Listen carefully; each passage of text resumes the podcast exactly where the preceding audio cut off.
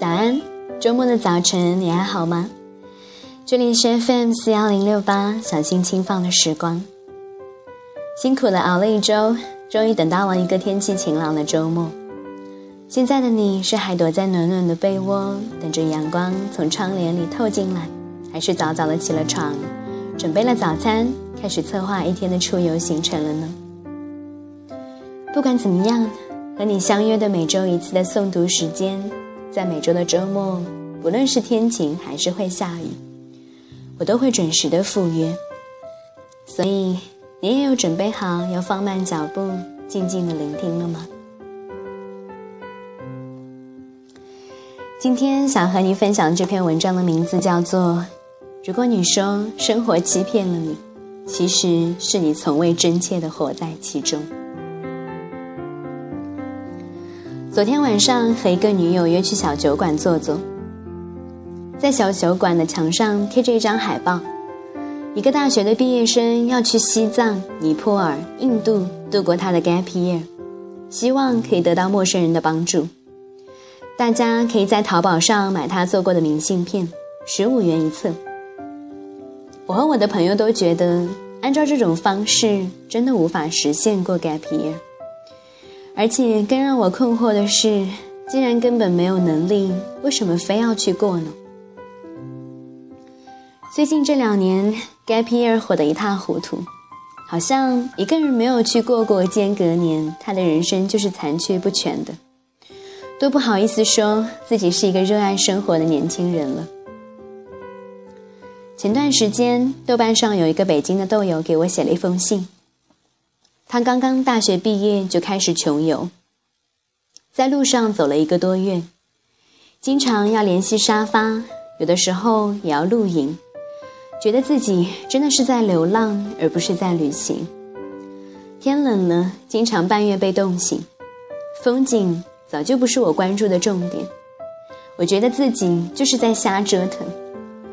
我以为通过这次行走，我可以成长，但是。好像一直都是在原地踏步。出来了一个多月，我没有什么特定的规划与路线，因为我总是变化的太快。我是在逃避，不想回家，不想面对工作和生活。我觉得恐惧，还没有做好准备。对这位不认识的小朋友，我有深深的担忧：一来是担忧他的旅途安全，二来是担心他的人生态度。如果你用旅行的方式逃避现实的生活，逃避工作上的压力，生活必然也会远离你，甚至给你重重的一击。因为受到电影《转山》的影响，很多年轻人都觉得在西藏骑行简直就是自己最大的人生梦想和追求，觉得如果完成了这件事，简直牛到不行。西藏的骑行纵然辛苦和不易。但是，跟人生中的其他挑战相比，诸如干好一份工作、找到一个爱人、赡养年老的父母，它并不是更难、更牛的事。更糟糕的是，有部分想骑行的大学毕业生，其实并非热爱旅行、享受骑行，也没有骑行的身体素质和技能，仅仅是盲目的跟风，渴望刺激与不平凡。希望获得他人的关心和称赞，这完全是虚荣心在作祟。我在西藏旅行过，也有在云南骑行和徒步的经历。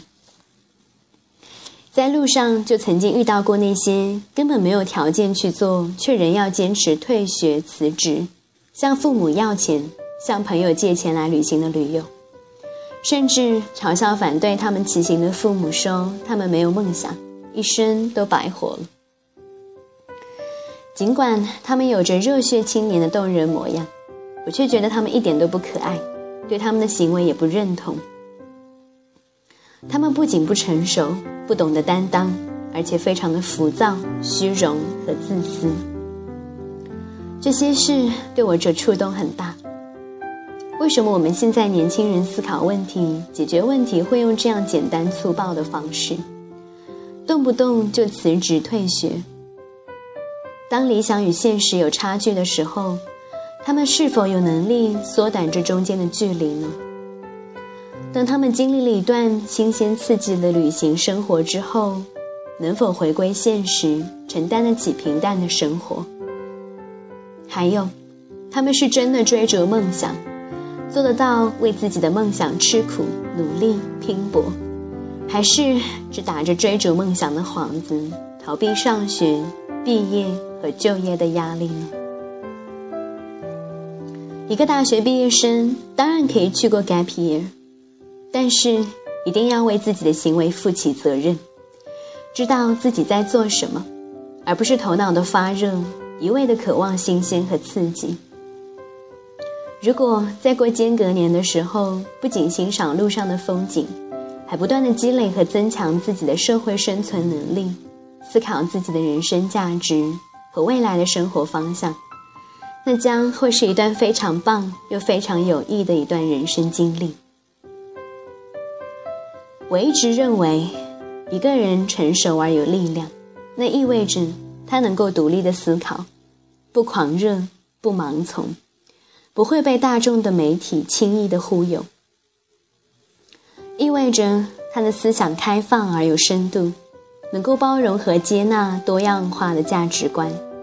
而不是当别人的价值观与他不同的时候，就产生了优越感。意味着他对现实梦想的实现梦想的方式和手段有比较清晰的认识，能够靠自己将梦中的世界变为现实，而不是用追求梦想的方式逃避所有现实和生活的风雨。吴苏梅在去印度学倒立的后记中说。单漂旅行是修行，结婚生子也是修行，修的都是温柔与耐心，修的都是对宇宙恒定规则的臣服，修的都是对他人和万物生灵的慈悲。如果修的都是爱，那就没有什么区别。旅行不是现实生活的对立面，旅行就是生活的一部分。旅行不是逃避现实的生活，它就是生活的本身，只是换了一种生活方式而已。因此，我常常在心里告诫自己：不要逃避生活，不要害怕生活的平淡，不要被那些生活的假象所欺骗，要永远的直面它。如果你说生活欺骗了你，其实是你从未真切的活在其中罢了。像我在《行者蓝调》一文中说的那样，重要的不是在别处寻找生活的新鲜、刺激、不同和改变，而是在这处的生活中创造新鲜、刺激、不同和改变。感谢你的聆听，我们下期再见。